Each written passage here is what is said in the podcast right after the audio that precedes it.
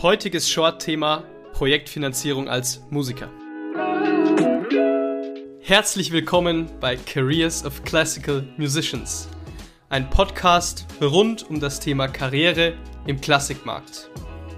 Dieser Podcast wird unterstützt von unserer eigenen Branding-Agentur Dreher Media. Bevor es mit der Shortfolge losgeht, noch ein kleiner Hinweis. Mir ist wichtig zu sagen, dass ihr uns auch Fragen stellen könnt. Fragen zu allen sage ich mal, wirtschaftlichen Themen, zu allen Karrierethemen, zu Social Media und alles weitere, was euch beschäftigt als Künstler, als Musiker. Bitte schreibt uns einfach eine Mail an contact.dreher-media.de und wir antworten wirklich jedem, also schreibt uns gerne. Schreibt uns auch gerne, wenn ihr Themenwünsche habt. Diese Themenwünsche könnt ihr übrigens auch immer am Montag auf Instagram in der Story abstimmen. Da stellen wir immer drei zur Auswahl und die mit den meisten Votes wird dann hier beleuchtet. Genau, also nutzt diese Möglichkeiten dann unterstützen wir euch hier gerne mit Knowledge und mit ein paar Hacks rund um die wirtschaftliche Komponente des Musikertums.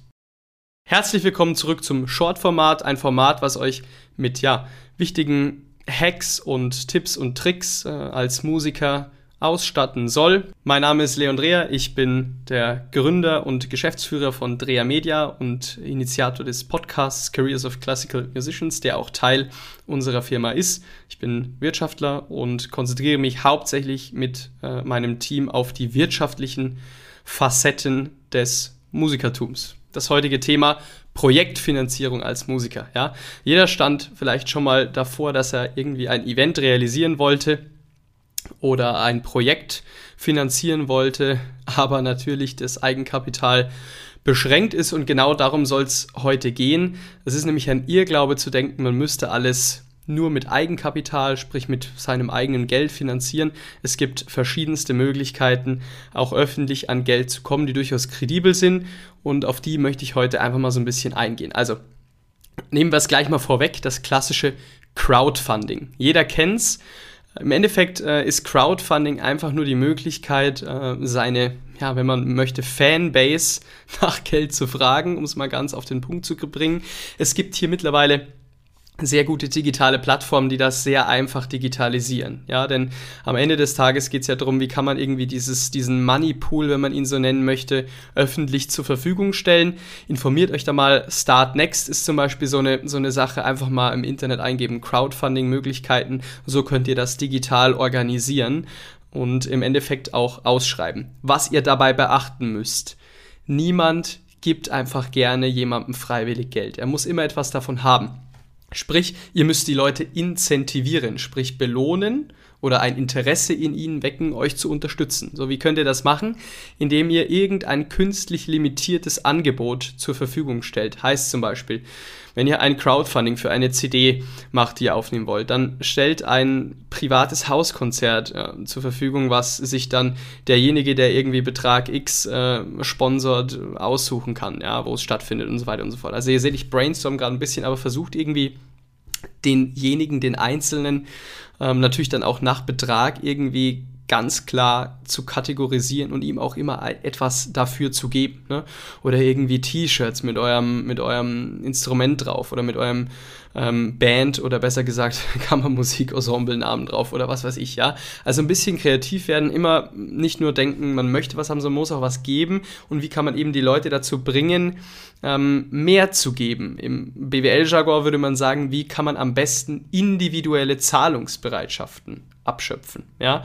Ähm, sprich sozusagen den Studenten ja, das, die, die Zahlungsbereitschaft des Studenten abschöpfen, aber natürlich auch die Zahlungsbereitschaft vielleicht des, weiß ich nicht, 55-Jährigen, der klassisch interessiert ist und ähm, natürlich mehr beitragen kann finanziell als, als der Student beispielsweise. Also versucht das irgendwie im Kopf zu haben, fällt mir jetzt spontan zu Crowdfunding ein. Was man natürlich noch machen kann, ist Sponsoren suchen. Ja, das stellt man sich auch schwieriger vor, als es ist. Besonders im Lokalen gibt es hier sehr, sehr, sehr gute Möglichkeiten. Also wenn ihr zum Beispiel lokal bei euch irgendwie zu Hause in der Gegend ein Event macht, unterstützen euch sicherlich gerne das Autohaus von nebenan das Pfarramt von nebenan, der Friseursalon und so weiter. Ja, also natürlich haben diese lokalen Partner auch etwas davon, wenn sie euch dabei unterstützen, denn sie werden genannt, sie werden vor dem Konzert vielleicht erwähnt. Das mögen Menschen, diese Anerkennung, die man ihnen da zuteilt und das ist auch unglaublich wichtig, das wollen wir am Ende des Tages alle und dessen muss man sich bewusst sein. Ähm, diese Kehrseite richtig zu bedienen quasi, ja. Ähm, Im Lokalen kommt natürlich noch der Vorteil hinzu, dass auch da jeder die Leute wahrnimmt und kennt und äh, ja, einfach lokale Unterstützung im Endeffekt immer eigentlich ganz gut funktioniert, zumal es ja nicht um Riesenbeträge geht. Also wenn ihr jetzt mal irgendwie um 200 Euro fragt, wird da niemand Nein sagen. Das ist für ein großes Unternehmen kein Geld. Ähm, aber genau, für euch kann es vielleicht irgendwie Unterstützung sein.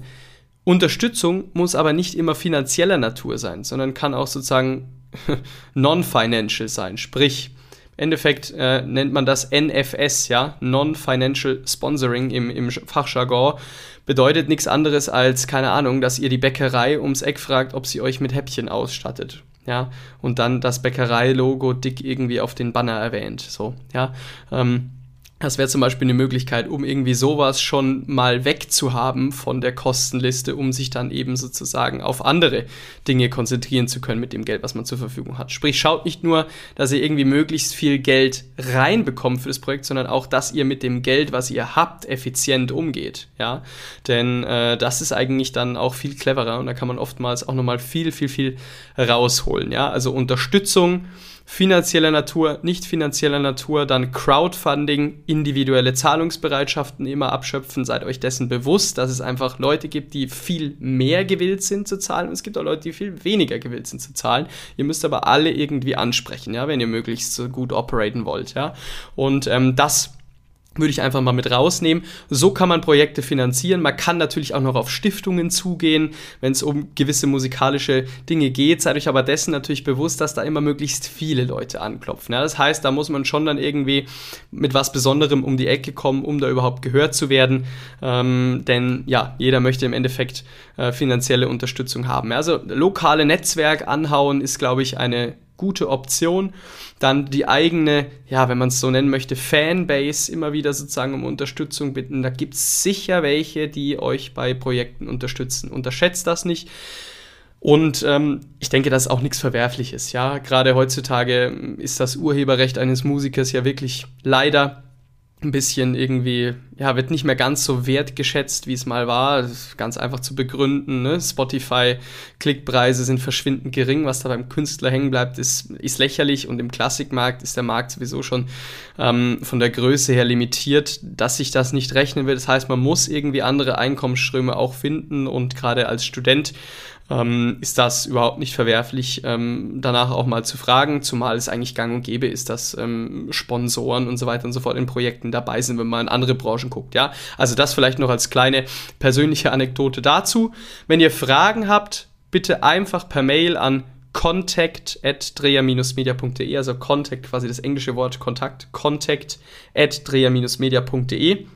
Wir beantworten jede Frage und ihr könnt uns da auch Themenvorschläge für diese Shorts schicken. Ja? Also Themen, auf die ihr wollt, dass wir irgendwie eingehen. Ihr seht, ihr könnt auch immer auf Instagram am Montag auswählen. Da sind immer drei Themen zur Auswahl für dieses Short-Format und ihr wählt dann eines aus. Das meistgewählteste wird dann hier beleuchtet.